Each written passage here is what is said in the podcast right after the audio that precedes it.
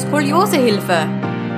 Der Podcast für alle Skoliose-Betroffenen und ihre Familien. Von und mit Conny Pollack.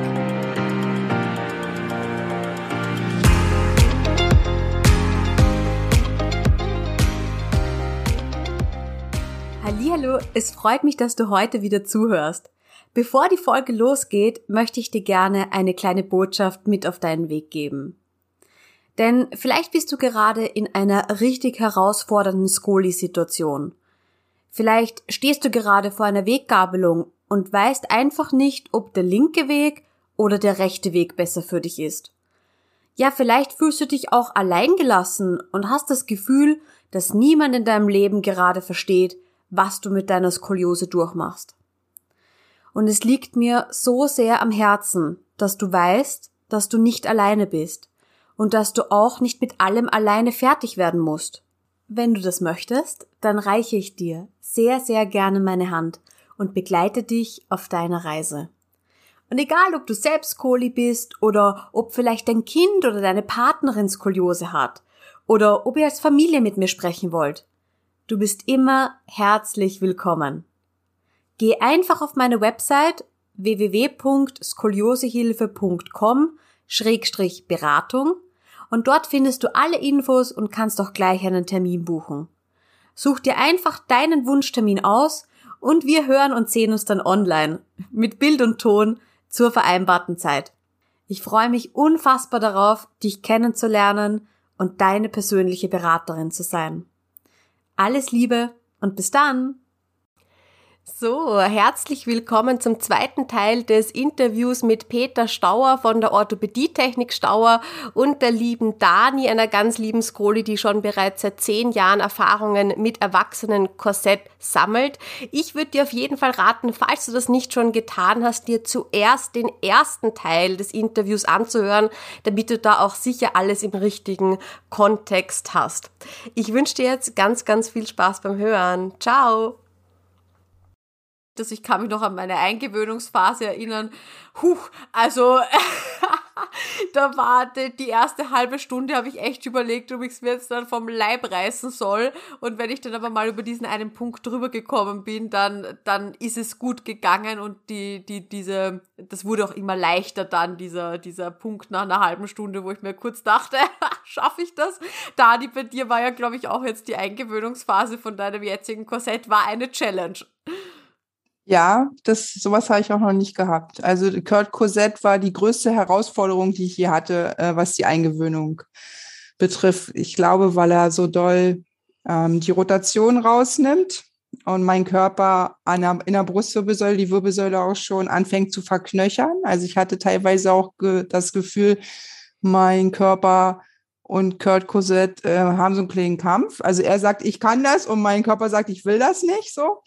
Und ich weiß, ich habe das am Anfang auch wollte ich es gleich eine Stunde anziehen und bin dann damit äh, in den Wald mit den Hunden und dann stand ich da mitten im Wald und dann hat es wirklich hat so weh getan, ähm, dass ich geweint habe und ich musste es ausziehen und musste es zurücktragen. Und ich habe zehn Wochen gebraucht und da war auch ganz viel wirklich also wir sind, wir sind wirklich mal ehrlich, da war ganz viel Schweiß, Wut, Tränen dabei. Ich habe wirklich gekämpft um jede halbe Stunde. Ich habe mir einen Timer gestellt und jetzt war ich nochmal vier, ich musste viermal hin, um es nachbessern zu lassen. Ähm, dann wurde an der einen Pilote jetzt nochmal was weggeschliffen. Da waren wohl zwei Rippen so ungünstig, die hatten so viel Druck, die konnten gar nicht irgendwo hin. Und jetzt ähm, ist es gut. Ich hatte dann endlich diesen Moment, den ich als Jugendliche hatte. Ich hatte es an und habe vergessen, dass ich es anhabe. Ja, so was Schönes, gell? Ja, und wenn ja. man diesen Moment hatte, dann schafft man acht, dann schafft man zwölf, dann schafft man 24, sieben, wenn man es dann wollen würde. Und man kann das wirklich schaffen. Man schafft das. Dann ist es mit absoluter Sicherheit auch eine gute Orthese. Denn das würde man nicht schaffen, wenn man sich fortwährend quälen müsste. Ja, und das habe ich auch in meiner Eingewöhnung gedacht. Jedes Mal habe ich gedacht, es gibt ja diesen Moment, wo man denkt, jetzt ist man eins in seinem Korsett, also kann noch irgendetwas nicht stimmen. Und dann ist meine Empfehlung, ähm, es nicht auszuhalten, sondern dann wirklich wieder zum Korsettbauer zu gehen und zu sagen, so, ihr müsst wirklich nochmal drüber schauen, weil ich, ich kämpfe einfach zu sehr. Also mhm. Druckschmerz ist ein Schmerz, der ist am Anfang da, ist jetzt meine Erfahrung, aber der Körper gibt irgendwann nach und dann geht der weg. Also er, es ist kein, kein eigentlicher Schmerz, aber wenn es so ein richtig böser, böser Schmerz ist, den man nicht mehr wegdenken kann, ich, dann sollte man nochmal zum Korsettbauer zurückgehen. Unbedingt. Und ich habe eine Erfahrung noch, die möchte ich unbedingt nochmal teilen. Zieht keine BHs mit äh, Verschlüssen an. Also man, so, man kann ja manchmal selber nicht so dumm denken, wie man handelt. Aber so ein BH-Verschluss mit Haken, der auch noch unter die Pelotte rutscht, weil ja die Skoliose den BH so ein bisschen rüberzieht, ehe ich da so drauf gekommen bin, dass das nicht das Korsett ist, sondern der BH-Verschluss, das hat auch gedauert. Weil, was hattest du für Erscheinungen, Dani? Vielleicht möchtest du es noch kurz erwähnen. Na, als wenn jemand den Finger auf eine Stelle hält und so weit auf die Rippe drückt und gar nicht mehr locker lässt. Also Druckschmerz ist wirklich ein Schmerz, der Peter wird, kann es vielleicht auch anders erklären, aber ein, ein Korsettdruckschmerz von den Piloten, der ist am Anfang da und dann lässt es aber nach. Es wird irgendwie eins mit einem. Aber wenn irgendwas anderes nicht nachlässt an Schmerzlevel, dann stimmt was nicht. Das ist meine Korsetterfahrung. Ja, das stimmt auch. Das, äh, das ist dann mehr ein spitzer Schmerz. Der, der, der, der wird auch nicht weggehen. Genauso wenig wie er an einem Knochen nicht weggeht, wo man ihn nicht haben darf. Das ist einfach, wenn der einfach zu viel ist, dann quält man sich und man muss zum Mechaniker gehen. Das ist ganz wichtig.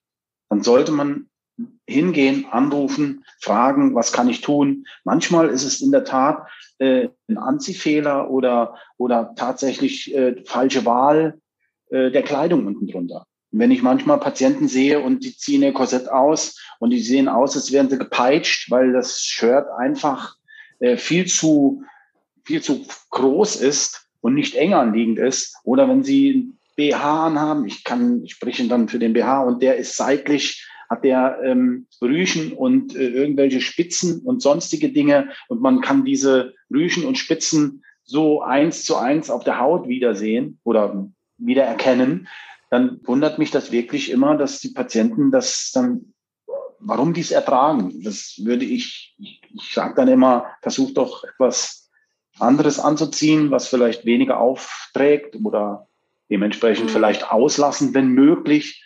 Aber gerade die Shirts ist, ist etwas, was sehr wichtig ist. Ich bin, ich bin jetzt auch schon also bei den BHs übergegangen. Ich trage, wenn ich das Korsett habe, auch keinen Bügel-BH mehr. Also der hat keinen Bügel mehr. Der hat eben hinten auch nicht mehr diese Häkchen. Das sind diese, wahrscheinlich sind das eh dann so, so ganz leichte Sport-BHs, aber es ist saumäßig bequem. Und es drückt dann nirgends drauf. Also von dem her wunderbar. Ähm, ja, dann eine Frage, die sehr viele auch interessiert hat, war, aber wie ist das denn jetzt, Conny? Ich meine, ja, du trägst da jetzt dein Korsett, aber musst du das jetzt dann dein Leben lang tragen? Oder wann ist dann aus mit einem erwachsenen Korsett? Vielleicht, Peter, da lassen wir dir mal den, den Vortritt. Ja, also ich sage immer, man trägt das so lange, wie man es tragen möchte. Es gibt kein zu lange tragen. Ich zitiere mal jetzt für den, für den Jugend, für den Jugend Alter, zitiere ich einfach mal den, den Dr. Chenot, der leider dieses Jahr verstorben ist. Aber er hatte damals schon äh, gesagt, man sollte ein Korsett tragen, bis man 21 ist, weil es immer noch ähm, verfestigenden Wachstum gibt, den man äh, mit keiner mit keiner Wachstumsfuge erkennt. Und im Erwachsenenalter ist es, ist es ähnlich. Wenn der Patient nicht mehr möchte, dann werde ich auch das Korsett ihm nicht mehr schönreden können. Aber wenn der Patient, ähm, ja, wenn der Patient daran interessiert ist, dann wird er es so lange tragen, wie er möchte. Wäre er operiert, wäre das auch ein Leben lang. Die Situation ist auch nicht mehr rückgängig zu machen. Das ist ja der Riesenunterschied zum Korsett. Das Korsett kann man zu jeder Zeit ausziehen und kann selbst entscheiden, was man möchte. Und das ist das was ich immer wieder versuche klarzumachen, ich bin niemand, der gegen eine OP spricht. Im Gegenteil, wenn eine OP nötig ist, es ist etwas ganz, ganz Wichtiges, dass sie auch gemacht wird. Aber man kann sie vielleicht hinauszögern. Und in der Zeit, seit ich im Korsettbau tätig bin, haben sich die OP-Techniken so extrem verändert, dass das, was man vor 25 oder 20 Jahren gemacht hat, davon redet heute kein Mensch mehr. Und wenn man diese Zeit ähm, einfach vielleicht, ja, wenn man die Uhr etwas äh, äh anhalten kann oder kann einfach schauen, dass man, dass man dementsprechend die Zeit etwas überbrücken kann. Wer weiß, was es in den nächsten Jahren gibt. Und das ist immer etwas, was ich versuche, den Patienten klarzumachen. Die OP ist ja nicht, die ist ja nicht aufgehoben, die ist höchstens aufgeschoben. Und wann die OP stattfindet, das, ähm, ja, das entscheidet dann letzten Endes auch der Patient, wenn er mit dem Korsett gut klarkommt. Dann kann es auch über lange Zeiten so sein. Ich habe auch selbst ein Korsett, eine Schmerzorthese. Die habe ich schon vor bestimmt, das ist bestimmt schon 20 Jahre her, dass ich mir die, oder zwischen 15 und 20 Jahren ist das her, dass ich sie gebaut habe. Ich ziehe sie immer dann an, wenn ich das Gefühl habe, ich brauche sie. Und dann ist es, und dann ist sie da. Ein, ein schöner Gedanke. Ja. ja das, das stimmt schon. Es gibt einem auch eine gewisse, gewisse Sicherheit auch, ähm, dass man sich jetzt zum Beispiel bei Schmerzen ähm, nicht wegballern muss mit irgendwelchen Schmerzmitteln, sondern ich weiß ganz genau, ich ziehe die Koko an beim Korsett ähm, und ja, jetzt bin ich eh seit Monaten schmerzfrei. Ja, und da, mein, Körper zeigt mir eh ganz genau, hey, der hat sichtlich jetzt, der, der braucht diese Impulse, dass er da mal in die andere Richtung wandert und dass die Rotation vermindert wird oder was auch immer, aber auf jeden Fall funktioniert's und das habe ich mit mit Sport und mit Schrot alleine leider so nicht hinbekommen. Es unterstützt garantiert und es ist auch sicherlich wichtig, dass der Sport- und Schrottherapie, das ist etwas, das sind Säulen der Skoliose-Therapie, die extrem wichtig sind. Aber alleine werden sie es auch nicht richten.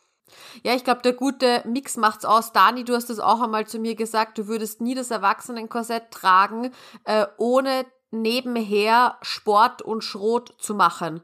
Richtig. Also es gehört für mich dazu, dreimal in der Woche Krafttraining zu machen und viermal in der Woche Schrot. Und das Korsett trage ich sechs Tage die Woche und ich gönne mir immer so einen skoliosefreien Tag. Das ist ganz wichtig. Also das gehört wirklich auch dazu, ist auch eine Säule der Skoliose-Therapie, ne, dass man sich auch ganz bewusst Auszeiten gönnt. Ja, weil man muss es ja auch langfristig quasi äh, durchhalten können. Ja. Und wenn ich da jetzt 14 Tage lang durchgängig Vollgas gebe, obwohl ich schon gar keine Energie mehr dafür habe, muss ich mir halt vielleicht diesen einen Pausetag gönnen, ähm, um dann wieder mit Vollgas in die neue Woche zu starten. Ja, ja weil du hast die Skoliose ja, äh, du hast sie ja 24-7 dabei, die ist ja immer da. Man denkt ja, also so geht's mir halt mittlerweile. Ich denke ja jede Sekunde darüber nach. Bei jeder Bewegung ist sie ja präsent. Na, also mein Gehirn ist darauf schon ganz doll geeicht und deswegen ist es für mich persönlich ganz wichtig, da auch einen Tag lang in der Woche, da mache ich dann auch richtig Quatsch und das ist mir auch egal, wenn die Skoliose dann darüber meckert und ich ein bisschen Rückenschmerzen kriege, aber da mache ich dann auch Sachen, die jetzt nicht so Skoliose-konform sind. Also zu dieser mentalen Ebene, ne, mit diesem Skoliose frei, was auch wirklich ganz wichtig ist, ist dem Korsett einen Namen zu geben. Ich, ich würde es gerne nochmal erwähnen, dass das hat so eine ganz tragende Ebene erreicht, auch in mir, weil man hat eine andere Identifizierung damit. Und man hat so ein, also mein Korsett hat ja nie einen Namen, da bist du ja eigentlich drauf gekommen, ne, auf die Idee, das so zu machen. Aber das ist so, also ich kann es jedem raten, auch jedem Jugendlichen, probiert's mal aus, gebt äh, euren Korsetts mal einen Namen und erzählt euch eine Geschichte darüber und gebt dem Charakter.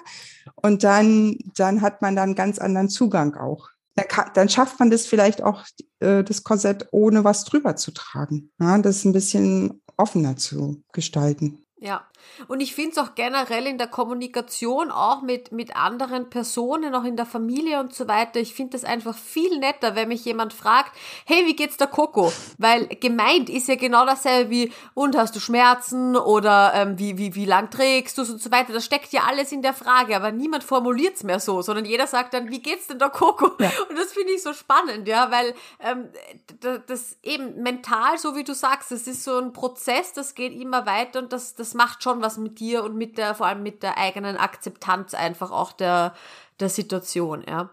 Ja, ganz viel. Ich glaube, wir regeln ganz viel über unsere Psyche. Das, das ja. glaube ich auch, ja. Und über unsere Vorstellungskraft auch und auch wie sehr wir selbst daran glauben, ja. dass sich etwas verändern kann durch unsere Taten. Ja, ja genau. Ähm, so, und wenn man sich jetzt aber aus welchen Gründen noch immer dazu entscheidet und sagt, okay, jetzt ist mal eine Phase, da möchte ich jetzt dann gerne mal wieder ein bisschen weg vom Erwachsenenkorsett. Wie geht man dann so eine Abschulung an? Weil bei Jugendlichen ist es ja, die da wirklich davon 23 Stunden dann runterrasseln, das ist ja ein, ein Prozess, der ja Monate dauert oder dauern sollte ähm, und wirklich immer schön ein halbes Stündchen weniger und, und schön ausschleichen. Ist es beim Erwachsenenkorsett ähnlich?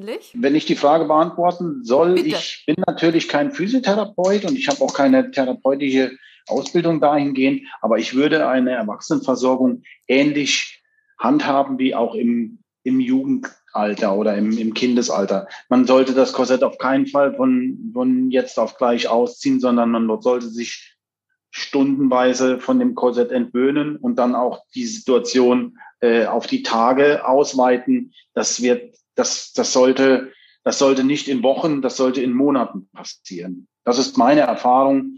Die würde ich auch immer so weitergeben, denn zu früh aufgehört äh, führt letztendlich. Dann kommen wir wieder zu dem Punkt, ähm, wie, wie stark äh, ist die Muskulatur, hat man tatsächlich ein bisschen Defizite dadurch. Und diese, diese Muskulatur, die muss sich natürlich auch wieder dran gewöhnen, mehr tun zu müssen. Und dann sollte man nicht zu früh und zu schnell äh, wieder das Ganze äh, entwöhnen und sagen, so, jetzt geht's voran wie früher oder wie auch mhm. immer. Mhm. Letzten Endes etwas langsamer angehen ist sicherlich keine schlechte Lösung. Mhm. Okay. Eine Frage, die auch noch gekommen ist, ähm, ist, ob das Korsett nicht sogar dabei behilflich sein kann, die schwächeren Seiten des Rückens zu stärken. Also sprich, diese Ungleichheiten, die man ja mit links und rechts hat, ähm, auszubalancieren. Wie sind da deine Erfahrungen? Da muss ich ganz ehrlich zugeben, die, äh, die Erfahrungen in der Hinsicht kann ich, kann ich, da kann ich keine weitergeben, weil, weil es einfach, das, das wird ja durch die Physiotherapie auch noch äh, unterstützt. Und ich glaube, da wäre es, wäre es sicherlich vermessen zu sagen, ein Korsett äh, wird dafür sorgen, dass die schwache Seite stabilisiert wird oder gestärkt wird. Mhm. Ich, ich kann das, ich, ich glaube, es wäre vermessen, das zu beantworten. Ich mhm. müsste da tatsächlich äh, das weitergeben an die Physiotherapie. Sicherlich, sicherlich im Bestfall sollte das Ganze homogener und unauffälliger sein, was natürlich auch dann dazu führt, dass die schwache Seite etwas, etwas, ja, sie wird ja dann etwas aufgefüllt durch die ähm, derotierende Wirkung im Korsett. Und das führt natürlich auch dazu, dass es etwas ausgeglichener aussieht. Genau, aber die Frage ist, ob das überhaupt dann, also ob das an den Muskeln liegt oder daran, dass eben an der Rotation was verändert wird, ja. Mhm. Ja, ich denke, wenn das Korsett äh, eine Wirkung zeigt, das hat ja, das, das ist ja auch der Fall, und ihr seid ja das beste Beispiel dafür, dann wird auch die schwache Seite dementsprechend besser oder anders aussehen. Hm, genau, ja. Also ich kann aus meiner Erfahrung jetzt auch nicht sagen, ob die jetzt stärker wird oder nicht. Ich kann einfach nur sagen, die Disbalance sowohl optisch als auch wie sich's für mich anfühlt, ist eine andere. Also ich habe ja immer mein, mein ganzes Leben, diese, vielleicht kennen das auch die Zuhörerinnen sehr gut, ähm, man hat diese paar Bewegungen und das sind manchmal so ganz kleine Bewegungen mit dem Becken oder so, wo man immer gemerkt hat, ach, auf der einen Seite äh, am Rücken ist das irgendwie anders als auf der anderen, da zieht es auf der einen Seite mehr als auf der anderen. Und das, da hatte ich auch so einen Aha-Moment, das war vor einem Monat oder so, da habe ich irgendeine kleine Bewegung gemacht und dachte mir so, hä? Irgendwas ist jetzt gerade anders. Und es war tatsächlich dass ich das Gefühl hatte, dass es auf beiden Seiten jetzt gleich ist. Und das ist, das ist einfach, das sind diese Kleinigkeiten, die geben einem so viel, aber ich kann natürlich jetzt auch nicht sagen, woran das jetzt genau liegt. Ähm, ob das da an mehr Muskeln oder dass das irgendwie gerade ist oder so, aber auf jeden Fall, ich merke einen Unterschied, dass es ausbalancierter wird. Ja, ich glaube, nee, ich weiß es. Ähm, ich war ja nie im Lot von vorne betrachtet und bin jetzt aber im Lot. Also schon ab dem zweiten Korsett war ich im Lot. Und mein Korsett, was ich jetzt habe, das schiebt mich sogar übers Lot hinaus nach links, also auf meine schwache Seite. richtig weit rüber. Also es macht so eine Art Überkorrektur. Aber wenn ich es aus habe, stehe ich endlich im Lot. Also meine Nase ist über meinem ähm, Bauchnabel, mein Kopf ist endlich über dem Becken. Und seitdem ich das habe, sind so Sachen wie Knieschmerzen nur in einem Knie und Fußschmerzen nur in einem Fuß, wo die Krümmungsseite war weg. Oder Hüft-ISG-Gelenksschmerzen, ähm, die sind weg. Und ich glaube, das ist, weil die in Anführungsstrichen schwächere Seite jetzt, dadurch, dass man ja mehr im Lot ist, der Körper sich also endlich ordentlich wieder für sich selbst gerade hingestellt hat, in Anführungsstrichen, ähm, auch aus der Verantwortung ein bisschen rausgenommen wird, ne? Die ist hängt ja immer so ein bisschen hinten an. Also es ist jetzt in meiner Vorstellung so. Auf jeden Fall unterm Strich, ähm, glaube ich, wenn man im Lot ist, und die, die schwächere Seite ist ähm, eine andere Aufgabe dadurch auch bekommt, dann, dann gehen ein paar Schmerzen weg. So in Gelenken, ne? Skoliose macht ja in Gelenken irgendwann so richtigen Quatsch. Darf ich fragen, ob ihr, ob ihr auch ähm, zu eurer Korsettversorgung auch Einlagenversorgungen habt? Ja, die ja. Igli-Einlagen haben wir. Gut. Ja. Weil das sind nämlich Sachen, die äh, sind aus meiner Sicht auch sehr, sehr wichtig dass ich von unten beginne. Denn ich äh, habe es sehr oft erlebt, dass, dass einfach der Patient vom, von den Füßen und vom Becken her schon ähm, ungleich oder nicht zentriert steht und dadurch natürlich auch, äh, dann kann ich mich oben bemühen, wie ich möchte. Das wird niemals so gut, wie wenn ich unten mit versuche zu korrigieren. Also mein Orthopäde Dr. Wilke sagte auch immer, wenn du im Lot bist, dann ist das schon mehr als die halbe Miete. Ja. ja. Das System als Ganzes zu betrachten. Ja. ja, und das geschieht wahrscheinlich auch über die Igli-Einlagen und die, die werden ja auch immer angepasst. Also sie sind ja bei mir, ich kriege ja alle halbe Jahre ein paar neue und die sind dann immer anders. Also da sind die, diese Triggerpunkte, die da untergeklebt mhm. werden, auch immer an anderen Orten. Und was mir noch aufgefallen ist, ich trage ja das Korsett, auch in der Schule haben wir Hausschuhe in den Klassenräumen, deswegen war ich noch nie in der Versuchung dabei, die Einlagen anzuhaben. Aber als ich das mal hatte, die Kombination aus Einlagen und Korsett, ähm, danach merke ich meine Einlagen und mir tun die Füße wieder weh. Also scheint das ja, das Korsett macht wahrscheinlich eine andere Statik, na, logisch, und dann äh, passen die Einlagen nicht mehr dazu. Deswegen Frage an dich, wahrscheinlich nicht so klug, das äh, in Kombination zu tragen. Ähm, doch, sicherlich. Also ähm, die Einlagenversorgung gehört einfach aus unserer Sicht dazu. Und äh, wie man sie jetzt gestaltet, sei es mit Igli oder sensomotorisch oder ganz äh, auf die althergebrachte Art äh, Senkspreizfuß, wie es auch immer genannt wird, wichtig ist, dass man etwas, etwas ähm, versucht, von unten her schon zu korrigieren, damit, wie der Dr. Wilge sagte, ja, damit man so lotgerecht wie möglich steht. Und dann, ähm, dann sind die Einlagen auch äh, ja, die gehören dazu. Sie sind wichtig. Auch wenn man das Korsett trägt? Auch wenn man das Korsett trägt. Also ähm, sicherlich. Also so handhaben wir es zumindestens. Aber ähm, man muss natürlich auch dazu sagen, die Einlagenversorgung ist auch sehr diffizil. Man hat da auch ganz viele Unterschiede. Und äh, wenn das im Einzelfall tatsächlich äh, dazu führt, dass man, dass man mit den, dass man Probleme bekommt, dann kann man das ja auch nochmal überarbeiten oder überprüfen. Ich finde, dass die Einlagen schon ähm, dazugehören. Es ist ja auch nicht bei jedem nötig, aber wenn, dann sollte man sie auch tragen. Mhm. Ja, also bei mir war es auch so, dass mir geraten wurde, die Einlagen, also dass es immer gut ist, wenn ich die Einlagen trage, aber dass es noch ein Tick besser ist, wenn ich es mit dem Korsett dann gemeinsam äh, kombiniere. Okay, ich schaue ein wenig auf unsere Fragenliste. Ähm, wir kommen so ein bisschen zu den mentalen Fragen. Da sind wir eh schon ein bisschen noch drauf eingegangen. Ähm, Eingewöhnungszeit, wie gehe ich das am besten an oder wann ist die Eingewöhnungszeit geschafft? Ähm, wir haben eh schon kurz darüber gesprochen. Also ich, mein Ziel war damals in drei Wochen auf drei durchgängige Tragezeitstunden zu kommen. Äh, habe mich da immer schon ein bisschen gesteigert. Mal war es ein bisschen weniger, ein bisschen Rückschritt, mal dann wieder ein bisschen mehr. Und dann aber in den, in den drei Wochen äh, ging das halbwegs mit den, mit den drei Stunden durchgängig. Und da hat man dann eben auch schon das Gefühl, okay, jetzt, jetzt geht's ab. Ich habe jetzt schon das, ähm, das, das Schlimmste sozusagen geschafft. Ähm, Dani, hast du da noch äh, Tipps oder Tricks für die ja, Eingewöhnungsphase? Also ich, ich habe es sichtbar gemacht, weil ich war immer sehr enttäuscht, wenn ich dann mal einen Tag nur ein oder zwei Stunden geschafft habe. Darum habe ich das dann sichtbar gemacht, wie viele Stunden ich pro Tag geschafft habe, um einfach auch zu wissen, okay, also heute war nicht so gut, aber vorgestern war ja richtig, hatte ich ja schon vier Stunden. Und ich habe dann auch, als es ähm, ich habe es nicht immer gleich ausgezogen, als ich merkte, jetzt wird es schwer, sondern habe es einfach ein bisschen locker gemacht, so für 10 bis 15 Minuten und dann wieder festgezogen und dann damit meist noch eine Stunde geschafft. Ah, das ist auch eine coole Idee. An das habe ich gar nicht gedacht. Also quasi nicht gleich aufgeben sozusagen, sondern nochmal äh, mhm. kurz zehn, zehn Minuten, Viertelstunde weniger Druck und dann nochmal. Mhm. Wie war das generell bei dir? Hast du deinem Umfeld davon erzählt? Wenn du sie auch in der Schule trägst, ist das sichtbar bei dir?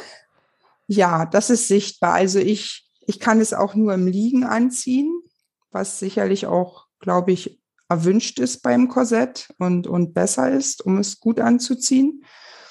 Ähm, da können wir den Peter nachher nochmal fragen. Ähm, und meine Schüler sind noch sehr klein und die nehmen natürlich ganz viel Körperkontakt auf.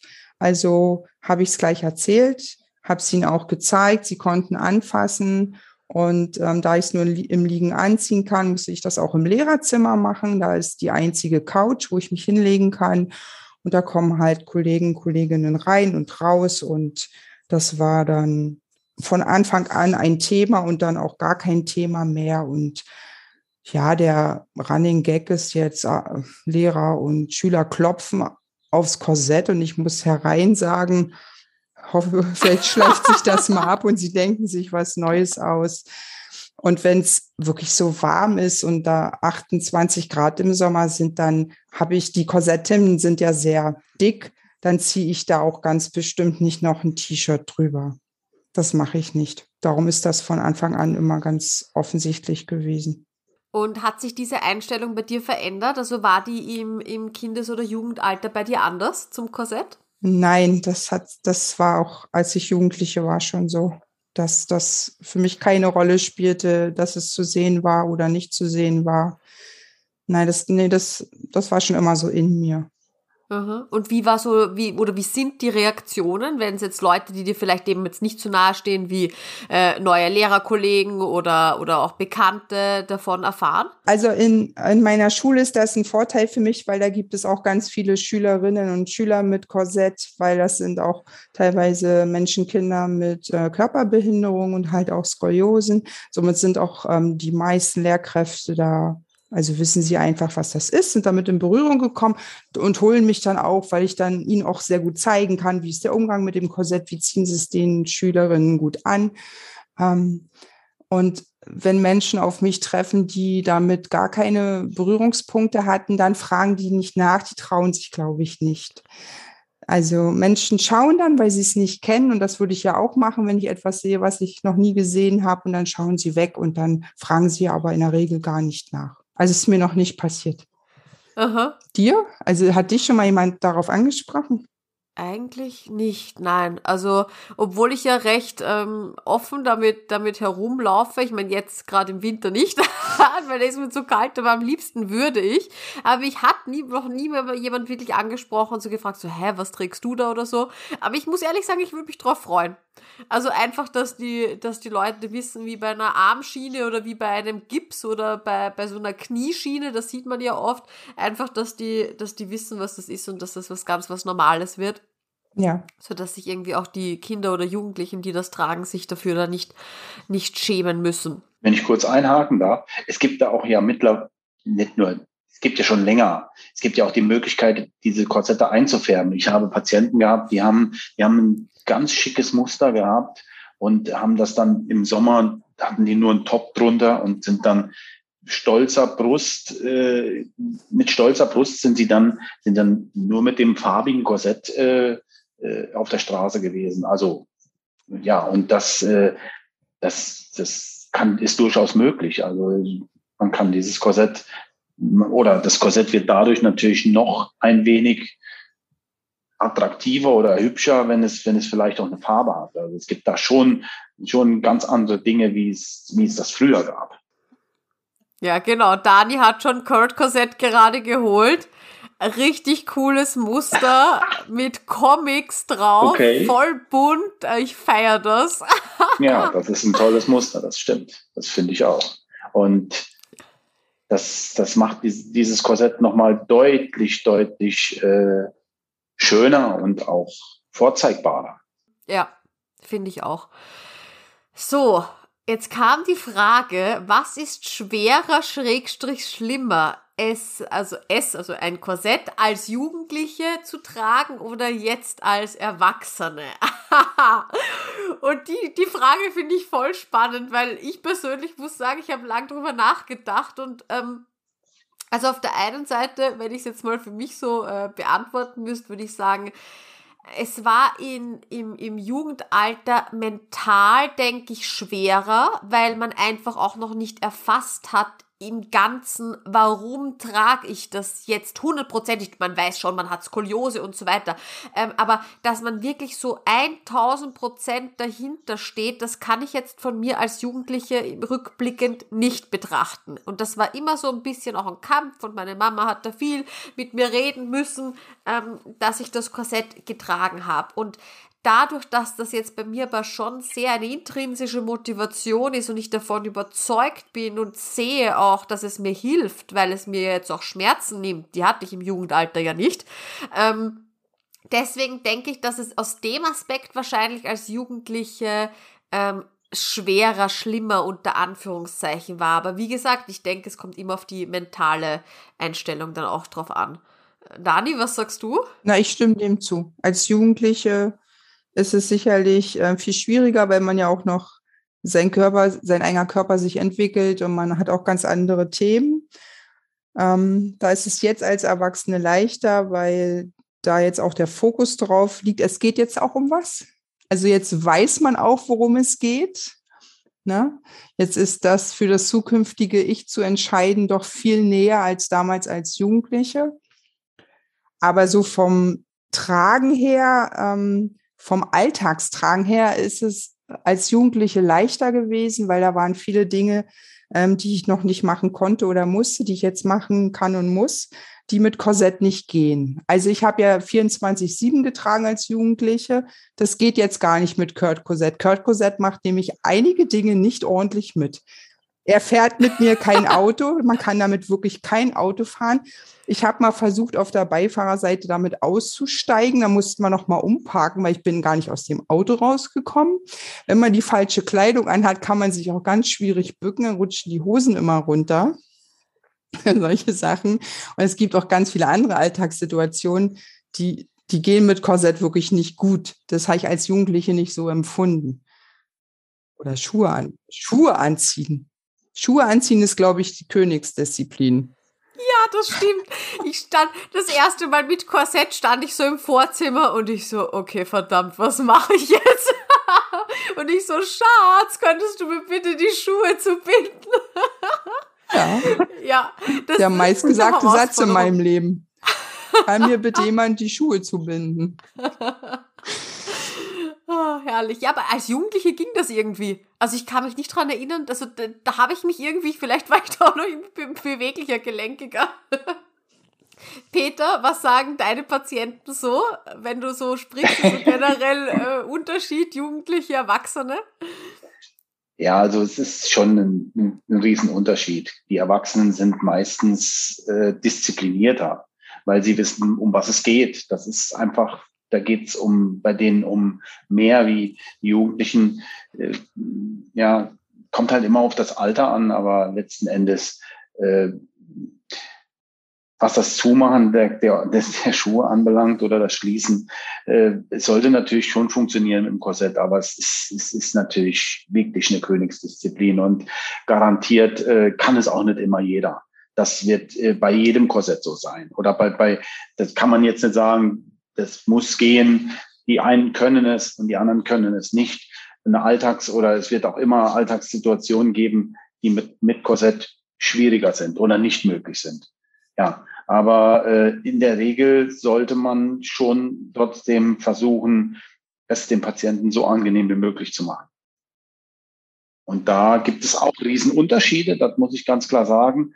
Ich erlebe es halt immer wieder, dass der, dass ich Patienten bekomme, wo dann, wo ich dann höre, das muss so sein, das gehört sich so und ähm, das ist halt ganz oft ein, ein, Thema, wo ich dann sage, na, aber gucken mal, ob es nicht vielleicht, ob es nicht vielleicht doch nicht so sein muss. Wenn es um Druckstellen oder wenn es um ähm, wenn es um Ränder, äh, Ränder Bearbeitung geht, dass man sich besser bewegen kann. Wenn es um Sichtbarkeit in der Sichtbarkeit der Orthese geht, dass man sie etwas unauffälliger gestaltet, da gibt es ein Riesenpotenzial und da, da kann ich immer wieder nur sagen, da gibt es auch Riesenunterschiede. Hm, ja. Also, wenn ich auch eins irgendwie so in den letzten Monaten gelernt habe, ist, dass man bekommt ja halt einfach ein, ich meine, da kommen wir dann noch dazu, man bekommt halt eine Verordnung für ein Korsett, aber im Endeffekt auch die Machart, ob das noch da gegipst wird, ob das mit äh, irgendwelchen neuen Scans gemacht wird, ähm, wie das aussieht, auch, auch hängt so stark einfach von dem Orthopädietechniker ab, bei dem man dann schlussendlich landet. Und ja, es gibt diese Standards und auch die Klassifizierungen der Skoliose, aber es ist und bleibt ja immer noch ein Handwerk, was jeder auch irgendwie durch seine Ausbildung, die er genossen hat und seine Erfahrung, die er dann hat, dann eben ein bisschen ähm, verändert. Oder Peter? Ja.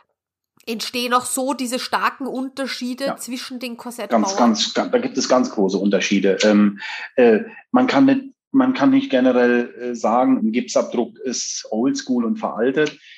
Es gibt sicherlich Korsettbauer, die mit einem Gipsabdruck äh, hervorragendes erarbeiten. Aber ähm, wenn man es, wenn, wenn es in einer, ja, wenn es in einer Firma einen Scanner gibt, dann ist es sicherlich schon etwas äh, neumodischer. Und äh, es gibt, es gibt so viele Variationen von Korsetten. Äh, das sage ich auch immer den Patienten. Wenn man mit einem Rezept in zehn Firmen geht und äh, denen das Rezept auf den Tisch legt, dann hat man elf verschieden aussehende Korsette und alle laufen unter dem Deckmantel oder alle heißen Chenot-Korsett. Und da gibt es so krasse Unterschiede und äh, auch materialtechnisch. Ähm, da, ja, da muss man halt einfach irgendwo sein, wo äh, die Erfahrung auch etwas größer ist, wo man nicht äh, zwei im Monat oder zwei äh, im Jahr baut, sondern vielleicht, keine Ahnung, welche Zahl ich da jetzt nennen soll, von fünf bis 30 im Monat. Das kann durchaus äh, variieren, aber es ist letzten Endes schon ein Riesenunterschied, ob ich, ob ich äh, in eine Firma reinstolpere, wo, wo zehn im Jahr gebaut werden oder zehn in der Woche oder zehn im Monat. Und so sehen auch meistens die Korsette aus. Verstehe, okay. So, abschließend dann vielleicht noch zu dem ganzen mentalen Block. Ähm, Warum tragen wir eigentlich unser Korsett offen, Dani? Warum verstecken wir das nicht? Na, es gibt gar keinen Grund, es zu verstecken. Sehr schön. Ja. Also ich muss ehrlich sagen, mir würde es mehr Druck machen, es zu verstecken. Weil alleine, dass ich irgendetwas anziehe und mir dann anschauen, ah, und steht das jetzt eh nirgends ab und wenn ich mich bücke und sieht man das dann und Ding. Also mir nimmt es total den Druck raus, es offen zu zeigen. Weil ich meine, ja, da kann halt passieren, dass mich Leute äh, bisschen halt anstarren und sagen, halt im schlimm, schlimmsten Fall, aber dass sie mich halt ansprechen drauf, ja. Ähm, aber von dem her, also mir wird das viel, äh, viel mehr ähm, Druck bereiten, äh, wenn irgendwer sagt, ah, was hatten die da da unter der Kleidung und Ding und also. Man kann es auch gar nicht verstecken, ne? Es ist, hat ja auch schon so ein paar Ecken und Kanten und ähm, mein Korsett ist auch sehr kunstvoll gebaut, finde ich. Meins hat da, wo mein Körper hinweichen soll, einen unwahrscheinlichen Schwung. Ähm, eine unwahrscheinliche Welle ist da drin, also das ist bestimmt zehn Zentimeter von meinem Rippen entfernt an der Stelle. Da kann ich, also muss ich richtig weite Pullover im Endeffekt drüber ziehen, so XXL. Und ich, in mir ist noch nie die Frage gewesen, also ich habe die Frage gar nicht in mir, das zu verstecken. Gibt es gar keinen Grund für, für niemanden. Also wir verstecken ja auch nicht unsere Haarfarbe oder unsere Brille oder äh, unsere Schuhe. Also es, nee, ich kann die Frage gar nicht wirklich beantworten, außer mit dem Satz, es gibt keinen Grund, sein Korsett zu verstecken. Außer zieht was drüber, wenn es draußen kalt ist. Ja, sehe seh ich ähnlich, ja. Ich, ich verstehe das natürlich auch gerade, wenn man jung ist ähm, und oder vielleicht halt eben dann auch in der Arbeit äh, mit Arbeitskollegen und so weiter. Ähm, aber ich glaube, man muss sich das einmal da durchdenken, vielleicht doch, wenn man der Typ dazu ist und sagt, okay, man möchte das gern da vielleicht ein, ein klärendes Gespräch vor allem das mal vorstellen und danach äh, ist auch wieder gut. Also bei mir in der Schule war das auch damals so, ich habe das vorgestellt, alle wahnsinnig interessiert, aha, mh, ja, aber danach ähm, hat es eigentlich jetzt niemand wirklich interessiert, weil ich war halt immer noch die Conny. Ja, und ich denke, wenn man anfängt, es zu verstecken, dann versteckt man nicht nur sein Korsett, sondern auch sich selbst und auch seine Skoliose. Und ähm, wir müssen aber aufrecht sein und nach vorne gucken und geradlinig. Und darum ist es wirklich ratsam, es offen zu tragen. Hm. Genau, ja. Also das erinnert mich auch, ähm, ich habe auch auf Reha ähm, einige Skolis ja kennenlernen dürfen und äh, ein paar von denen, die haben sich wirklich, ähm, die vielleicht auch ein bisschen größer waren von ihrer Körpergröße her, die wollten sich auch dann so richtig verstecken. Also die haben sich dann auch versucht, so ganz klein zu machen im Korsett und das ist ja genau das, was man nicht tun soll. Wir wollen uns ja aufrichten. Das heißt, die waren in dieser Schrottherapie äh, und haben sich da eine Stunde lang aufgerichtet, aufgerichtet und dann äh, sind sie aber in die dieses Korsett gekommen und sie haben sich ganz klein gemacht, ja. Und denkt, wow, voll, voll schade eigentlich, weil man da arbeitet man ja wieder total dagegen eigentlich, gegen seine eigenen Resultate, die man, die man erzielen könnte. Mhm, und das hilft jetzt natürlich nicht, wenn wir das so sagen. Ne? Also wenn man das in sich trägt und sich klein machen muss Klar, und das auch ja. so fühlt, dann, dann kann man jetzt, wenn wir sagen, geht aufrecht, seid geradlinig, das natürlich nicht umsetzen.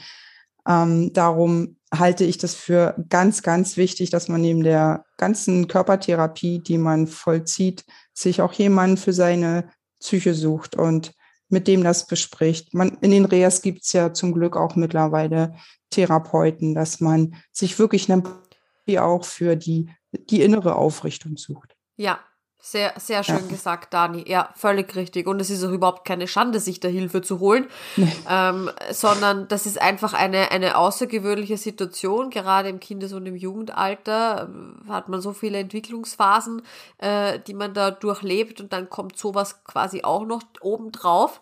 Äh, und da darf man sich schon einmal Rat holen von, von anderen Menschen und sich überlegen, okay, wie, wie möchte ich denn damit umgehen? Ja, und dass man auch jemanden hat, der äh, uns hilft, Entscheidungen zu treffen, so wie du das ja auch in deinem Podcast ähm, sehr gut ähm, dargestellt hast. Ähm, wir müssen nämlich ganz viele ganz wichtige Entscheidungen treffen und die nicht für, die, für den Moment, sondern immer für unser zukünftiges Ich und auch Mütter mit Kindern mit Skoliose. Das ist ja auch noch eine ganz große Aufgabe. Die müssen auch noch für ihre Kinder, für das zukünftige Ich entscheiden. Und das muss unbedingt begleitet werden. Und dann ja. müssen Profis ran und die gibt's ja auch. Genau, ja. So, ähm, den ganzen Block mit Erfahrungen am Rande. Ich glaube, da haben wir schon vieles durch, oder? Ja, das haben wir alles schon gesagt. Was aber wichtig ähm, ist, vielleicht kann Peter dazu noch mal was sagen. Ähm, ich habe ich hab gelernt, ich soll mich mit meinem Korsetthemd ähm, in mein Korsett hineinziehen. Also ich benutze das Korsetthemd, ähm, ich ziehe es nicht nur gerade, wenn ich es anhabe und genau da fällt mir noch dieser andere Punkt ein, das Korsett auch im Liegen anzuziehen, weil die Wirbelsäule dann in einer besseren Position ist. Ähm, ist das so? Und zieht man sich auch in seinem Korsetthemd in das, in, in die Korrektur nochmal rein und zerreißt es dann immer unterm Arm? Jedes Mal? Also die Korsetthemden äh, sind schon sehr, sehr äh, großen Verschleiß und äh, sie unterliegen sehr großen Verschleiß, das stimmt. Und äh, äh, im Liegen das Korsett anzuziehen, ist sicherlich die beste Variante des Anziehens, weil dann der Patient einfach entspannt ist. Er kann im Korsett runterrutschen, dass er das Korsett nicht zu tief anhat, dass es keine Anziehfehler gibt durch, äh, durch das, durch das äh, Runterrutschen des Korsettes. Aber es gibt halt manchmal auch äh, keine Möglichkeit, sich hinzulegen. Und von daher sollte es, ich meine, es gibt auch Einzelfälle, da klappt das nicht, aber es sollte auch möglich sein, äh, das Korsett im Stehen anziehen zu können. Keine Chance. Also da müsste ich mich an die Wand lehnen, ganz mhm. doll. Mhm. Also da, nee, keine Chance. Gut, ich, ähm, aber es gibt für alles Ausnahmen.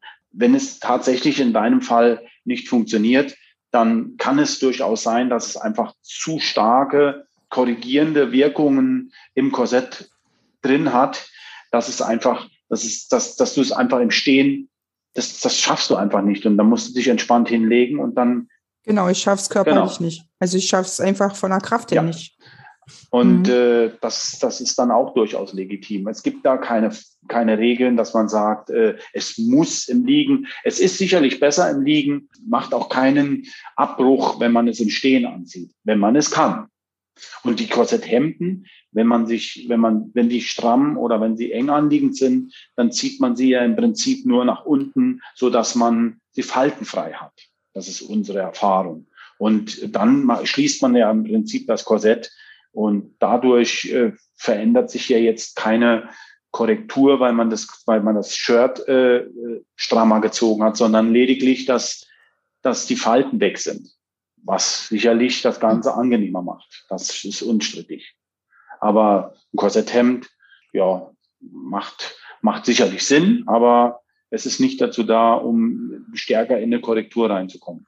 Wir haben die Korsetthemden einfach nur als Unterziehstrumpf, so sollte man sie auch benennen, weil äh, T-Shirt oder sonstiges sind direkt bei der Krankenkasse unten durch. Da wird es nie eine Genehmigung für geben, wenn man sie T-Shirt nennt oder in den seltensten Fällen. Von daher sollte man sie immer Korsett-Unterziehstrumpf benennen. Und dann kann ich die über die Krankenkasse ja abbrechen? Äh, durchaus einfacher, wie wenn man sie, also unsere Erfahrungen sind die, wenn ich mit dem Sachbearbeiter rede und äh, steht T-Shirt auf dem, auf der Verordnung oder steht T-Shirt auf der Rechnung oder auf dem Kostenvoranschlag, dann heißt es, kann man ja auch im Alltag anziehen und dann übernehmen wir die nicht. Wenn es ein Korsett Unterziehstrumpf ist, ist, ist, ist es ein spezielles, äh, ein spezieller äh, ein spezielles Teil, was man dazu benötigt, um ein Korsett zu tragen. Und dann ist die Möglichkeit der Genehmigung einfach höher. Interessant, spannend. Das habe ich auch noch nie gehört, ja. Wusste ich auch nicht. Ja, das ist aber so. Das ist aber toll. Ja, das ist toll, weil ich finde, die, die sind ja auch relativ teuer, diese Korsetthemden.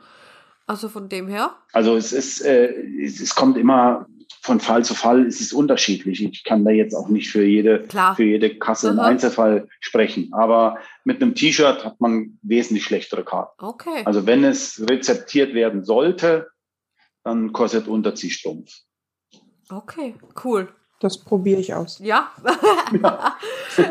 Sehr cool. Sind wir wieder schlauer geworden. Ja, da sind wir eh dann auch schon mitten im letzten Themenblock drinnen den auch ganz, ganz viele Menschen interessiert, und zwar die liebe Kostenübernahme. Ähm, wie sieht das denn aus? Schafft man es überhaupt, einen Erwachsenen Korsett genehmigen zu lassen von der Krankenkasse? Also meine Erfahrungen mit einer Erwachsenenversorgung sind einfach die, ich lasse mir kein äh, Rahmenstützkorsett auf äh, das Rezept schreiben, weil ähm, ein Rahmenstützkorsett eine ganz andere Versorgung ist. Ein Rahmenstützkorsett ist eine, eine, eine Versorgung, die ähm, den Patienten allenfalls stützt. Und äh, wenn ich ein Chenot-Korsett baue oder bauen möchte im Erwachsenenalter, dann habe ich immer die Prämisse oder ich versuche es immer ähm, mindestens aufzuhalten oder sogar zu verbessern. Und dann möchte ich auch das Geld dafür haben und nicht für einen warmen Stützkorsett. Okay, das ist ein Rahmenstützkorsett wird weniger ähm, ja. ge also gefördert, äh, der Betrag ist geringer, der dahinter steht im Vergleich zu einem Chenot-Korsett. Auch der Aufwand ist Und, wesentlich geringer. Okay. Aha. Und ähm, wenn ein wenn ein Chenot-Korsett nicht genehmigt wird, dann muss man mit der Kasse äh, in den Dialog gehen, was auch in der Regel funktioniert. ich habe noch keine Versorgung gehabt, die mir nicht äh, genehmigt wurde. Und äh, wenn der Sachbearbeiter konstruktiv, wenn man mit dem spricht, kommt man immer zu einer Lösung. Also bei mir, also wenn ich einem Patienten einen Ratschlag gebe, dann steht auf dem Rezept äh, eine Chenoorthese als Erwachsenenversorgung in CAD oder nach Maß und, und so wird es eingereicht. Alles andere kenne ich von meiner Erfahrung nicht. Okay. Und die Verordnung stellt aber ein Orthopäde aus. Immer. Das immer ein Orthopäde. Immer. Das läuft ja. immer über. Jein. Ich äh, kenne durchaus Ärzte, die sich berufen für die Situation fühlen. Die sind nicht unbedingt Orthopäde. Aha. Okay. Nur letzten Endes, wenn es Rückfragen der Kasse gibt, dann muss natürlich auch der Arzt diese Rückfragen beantworten. Und dann muss er natürlich auch einen Erfahrungsschatz haben oder er muss sich natürlich auch mit der Situation auseinandersetzen. Und äh, ja, wenn es ein Kinderarzt macht äh, und er das er dafür und er da einsteht, glaube ich, äh, also ich habe auch schon Verordnungen von Nicht-Orthopäden bekommen. Okay. Und gibt's da auch vielleicht so eine Daumenregel, dass man sagt, okay, ähm, unter dieser Gradzahl hat man aber keine Chancen? Oder ist das wirklich ganz unterschiedlich? Also könnte man da jetzt auch schon bei, bei 20, 30 Grad Skoliosen um ein Erwachsenenkorsett ansuchen? Macht das überhaupt Sinn? Es macht immer Sinn, es zu versuchen, weil einfach, wenn, wenn wir es nicht versuchen, werden wir es nie erfahren. Und äh, ob es jetzt 20 Grad sind, sicherlich ist der, die, die, die Zahl 20, die schwebt natürlich äh, immer im Raum. 20 ist die, die Zahl, äh, wo auch im Kindes- oder Jugendalter äh, durchaus äh, die Versorgungen abgelehnt werden, weil es natürlich äh, noch nicht, ja, weil es einfach noch im Anfangsstadium ist. Aber wenn wir warten, bis es dann 30 sind, dann äh, ist das Kind in den Brunnen gefallen und auch im Erwachsenenalter. Die Zahl ist immer nur sekundär die gute Argumentation hat bisher immer dazu geführt, dass, dass man letzten Endes, äh, ja, dass man die Versorgung äh, machen konnte oder dass es einfach genehmigt wurde. Und wenn es nicht genehmigt wird, dann muss man mit der Kasse in den Dialog gehen. In welcher Form auch immer. Aber wie gesagt, es sind ja auch immer nur unsere Erfahrungen oder meine Erfahrungen. Äh, wenn andere Firmen es anders machen und damit besser fahren. Es gibt ja auch, ist ja auch von Bundesland zu Bundesland verschieden. Wir haben ja, wir haben ja durchaus auch äh, andere äh, Situationen in anderen Bundesländern. Es ist nie immer alles exakt gleich. Ja, also bei uns in, in Österreich, um vielleicht auch um auf diese ähm, Frage einzugehen, weil ich die auch sehr oft bekomme, ähm, da wird noch nicht sehr viel über Erwachsenenkorsetts gesprochen. Allerdings habe ich jetzt vor circa einer Woche von einer Skoli, ich kenne mehrere aus Österreich, die es eben schon probieren, äh, von der Krankenkasse bewilligt zu bekommen und äh, eine hat es jetzt geschafft. Ähm, da steht eben auf der Verordnung ein Rahmenstützkorsett allerdings oben die hat 66 Grad in der Lendenwirbelsäule und äh, 50 Grad in der Brustwirbelsäule. Und ähm, sie wollte sich ihr Korsett unbedingt äh, in Deutschland anfertigen lassen, einfach weil sie da ein, ein besseres Gefühl hatte, weil es da irgendwie auch schon mehr Erfahrungen gibt oder zumindest auch darüber gesprochen wird. Das ist ja jedermanns Entscheidung, ob er das möchte oder nicht. Ähm, das Deutschland wurde abgelehnt. Ähm, allerdings habe ich ihr dann den Tipp gegeben, ähm, dass man ja immer, wenn etwas generell bewilligt wird, äh, kann man das Ganze auch im Ausland äh, sich anfertigen lassen und bekommt dann einen Teil der österreichischen Kosten, die es in Österreich quasi gegeben hätte, refundiert. Ähm, das habe ich zum Beispiel auch bei meinem Arztbesuch in, in München so gemacht. Also mir wurde die Verordnung für eine Kontrolle eben in Deutschland abgelehnt, aber mir wurde dann auf Nachfragen bestätigt, ja, ich bekomme, wenn ich mich dort eben röntgen lasse mit einem EOS-Röntgen, das es in Österreich nicht gibt, dort wollte ich eben hin, bekomme ich aber den österreichischen Kassentarif vom Röntgen zurück und so weiter. Und sie hat dann tatsächlich nachgefragt bei der Krankenkasse und die hat gesagt, ja klar, sie können sich das äh, anfertigen lassen in Deutschland, sie bekommen 80 Prozent Prozent der Kosten, die sie in Österreich gehabt hätten, zurück.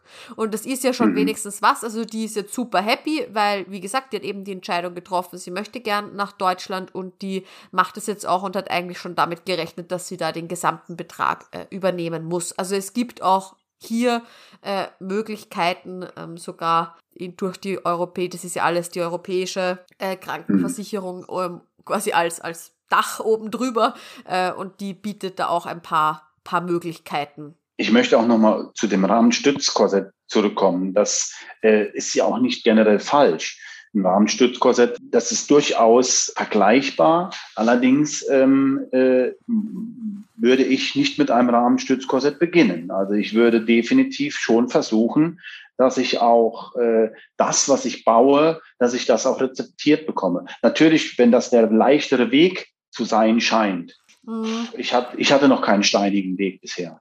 Vielleicht ändert sich meine Meinung. Ich bin allerdings auch erst seit anderthalb Jahren äh, in, der, in der Situation, dass ich selbst mit Kassen äh, abrechne und auch diese Situation dann äh, sich mir darstellt. Vorher war ich Angestellter, dann habe ich gar nicht so mitbekommen, was da mhm. hinter Kulissen gelaufen ist. Das kann ich nicht beurteilen, aber letzten Endes bisher ein Chenot-Korsett für eine Erwachsene als, als Erwachsenenversorgung wird, wird rezeptiert, wird eingereicht und wird dann dementsprechend abgewartet, bis sie, bis sie genehmigt ist. Und wenn sie nicht genehmigt wird, dann muss man hinterfragen. Ja. Ähm, und ähm, wie viele Jahre hat man dann Anspruch auf ein neues Korsett? Also gibt es da irgendwie so eine Regelung? Weil ich meine, bei Erwachsenen sagt man dann natürlich, sie sind jetzt nicht im Wachstum. Ich meine, blöd kann es ja laufen bei, bei Kindern, dass die nach einem halben, dreiviertel Jahr schon wieder draußen sind und man schon wieder das nächste anpassen muss. Äh, Gibt es da irgendwie eine Regel? Nein, gibt es auch keine. Also es gibt sicherlich eine Regel, dass Orthesen und Prothesen, also Hilfsmittel, der, äh, die, die, man, die man trägt, ähm, dass die nach fünf Jahren eigentlich ähm, nicht mehr verwendet werden dürfen.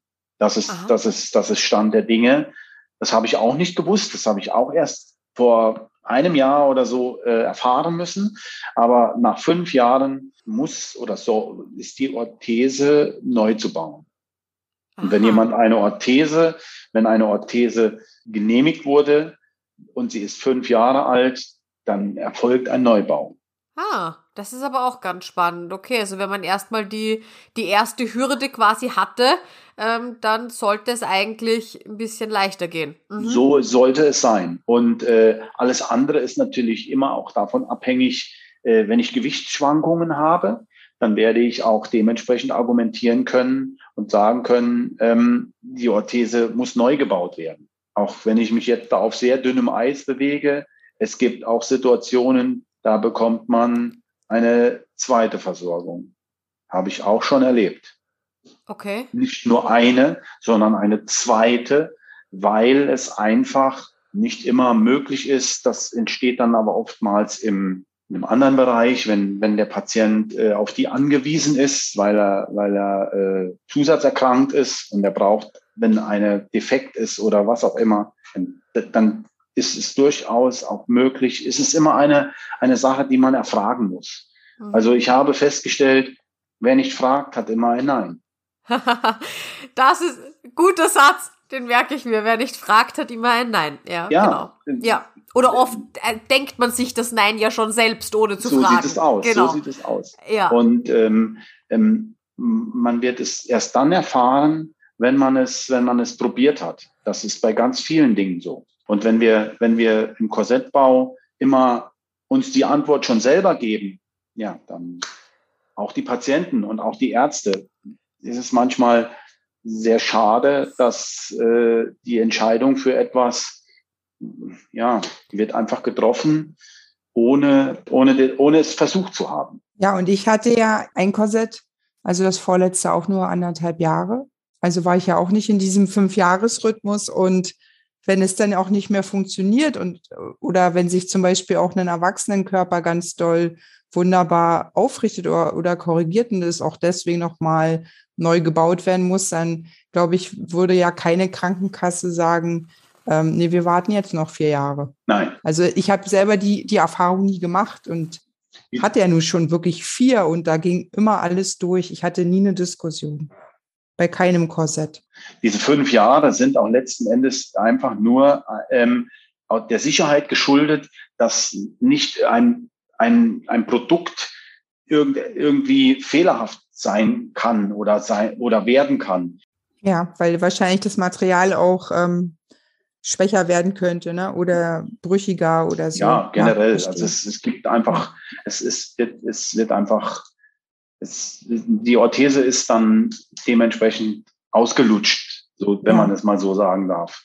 Aber es könnte ja auch das Argument kommen, dass wenn man erwachsen ist, man wächst ja nicht mehr. Also kann es ja auch nicht sein, dass man alle Jahre eine neue Orthese benötigt. Ne? Das Argument habe ich auch schon gehört. Aber das ist richtig da muss man mit der Kasse reden und dann braucht man einen Arzt, der eine gute Begründung hat oder ein Korsett. Der ne? Arzt, ne? der ist ganz wichtig, ganz kann. genau. Ja. Ja. Also ich glaube auch, die, die erste Hürde, die man als Skoli überhaupt hat, ist mal seinen Orthopäden davon zu überzeugen, dass ein Erwachsenen-Korsett durchaus Sinn machen kann. Ähm, was ich so höre von, von allen möglichen ähm, Skolis um mich rum. Also das ist mal, mal die allererste Hürde.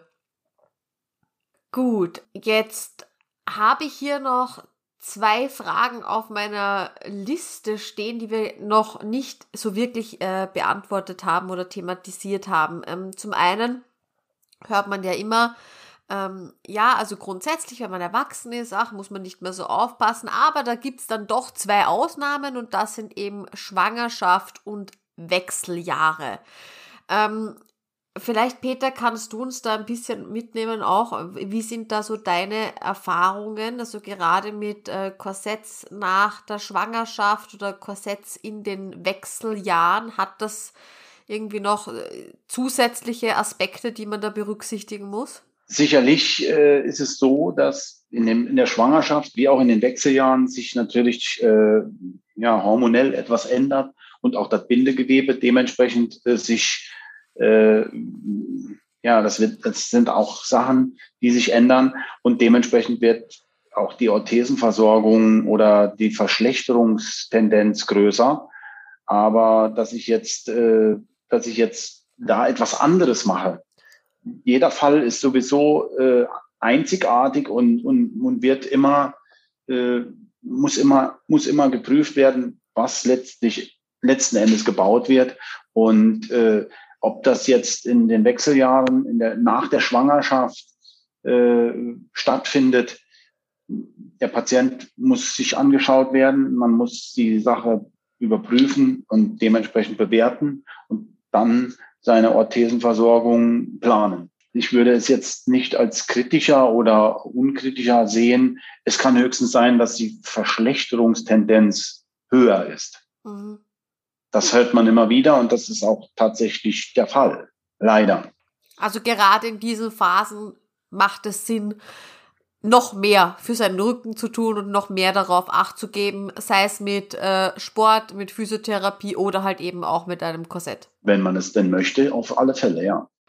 Gut, ich denke, wir sind durch mit unserer Fragenliste, aber dennoch möchte ich da das Wort nochmal an euch übergeben. Habt ihr noch Themen oder Fragen, die euch einfallen, die jetzt äh, wichtig wären, dass wir das noch im Podcast thematisieren? Ich glaube, da wurden schon unheimlich viele Fragen beantwortet und ähm, sollte es äh, weitere Fragen geben, stehe ich auch gerne in einem neuen Podcast zur Verfügung. ja, sehr, sehr gerne. ich kann mir auch gut vorstellen, dass viele Hörerinnen sich jetzt denken, ah, Peter, wo hat denn der überhaupt seine Orthopädie-Technik? Äh, wo findet man dich denn? Wo bist du zu Hause? Also äh, die Firma äh, ist, in, ist ansässig in Rheinland-Pfalz, in Ida-Oberstein. Ja, dort ist die zentrale Fertigung. Ich habe manchmal auch, ja, wie soll ich es ausdrücken? Ich habe manchmal auch im, im Bundesgebiet zu tun. Und es ist auch schon mal vorgekommen, dass ich zu den Patienten, wenn es auf dem Weg lag, heimgefahren bin, wenn es sich, wenn es gepasst hat. Aber die Hauptfiliale äh, befindet sich in Ida Oberstein in Rheinland-Pfalz. Die Patienten müssen zwangsläufig in die Filiale kommen zur Versorgung und zur Anpassung der Orthese. Das ist aber überall das Gleiche. Genau, das heißt, man kommt quasi einmal zur Anpassung und dann beim Abholen, aber dann natürlich auch in regelmäßigen Abständen. Zu dir zur Kontrolle. So sieht's aus, ja. Mhm. Ich kann auch, ich kann auch nicht äh, versprechen, das wäre, das wäre sehr, sehr ähm, anmaßend oder das wäre sehr, sehr überheblich zu sagen, es klappt alles immer beim ersten Mal. In der Erwachsenenversorgung sind die, sieht das ganz anders aus wie äh, im wie bei den, bei den jugendlichen Versorgungen. Es ist einfach so, dass man äh, Zeit mitbringen muss und man muss dementsprechend auch äh, gewillt sein, den Weg auf sich zu nehmen. Wir werden immer alles dafür tun, dass es so glatt wie möglich läuft. Das ist doch schön. Darauf, ja. darauf kommt es doch an, ja, dass man alle, alle gemeinsam an einem Strang ziehen. Ja. Gut, Dani, ja. wie sieht's bei dir aus? Äh, fallen dir da noch Punkte ein, die wir jetzt vergessen haben zu erwähnen? Nein, es gibt keine Punkte mehr, die wir vergessen haben, glaube ich. Ähm, ich habe noch ein Herzens, eine Herzensangelegenheit. Ähm, ich habe die Vision von einem Online-Stammtisch für Erwachsene im Korsett. Sehr cool. Und wer da Lust drauf hat, der kann sich gerne über meinen Insta-Account bei mir melden. Tolle Sache. Ähm, ich habe ja auch seit neuestem bei mir auf der Website die Rubrik Events. Äh, und wenn da ein Termin steht, dann bin ich da natürlich auch sehr, sehr gerne dabei, äh, beziehungsweise werde das auch auf der Website dann äh, groß publik machen, damit das auch viele Skolis erfahren. Super, tolle, tolle Idee, Dani. Vielen Dank dafür. Ja, und wir sehen uns dann zum nächsten Podcast, wenn wir beide andere Kopfwinkel haben. Ne? Also genau. weniger vor allen Dingen.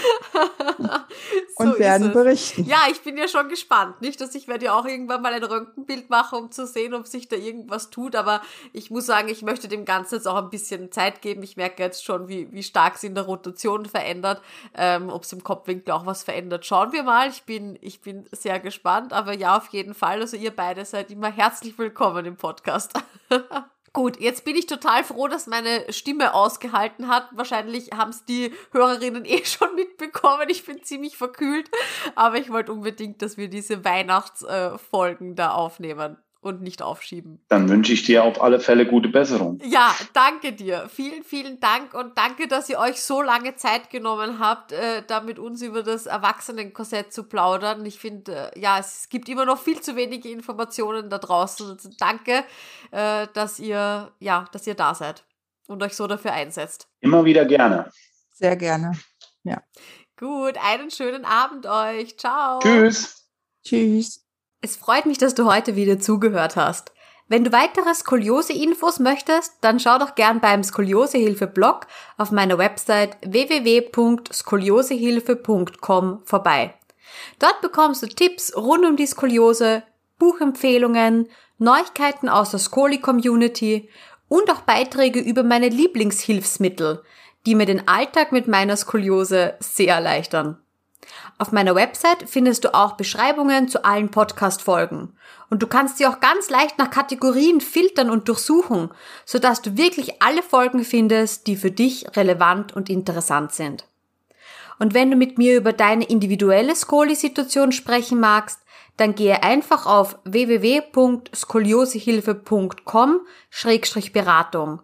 Wähle deinen Wunschtermin und wir hören und sehen uns schon ganz bald online. Ich freue mich auf dich und ich wünsche dir noch einen wunderschönen Tag. Tschüss!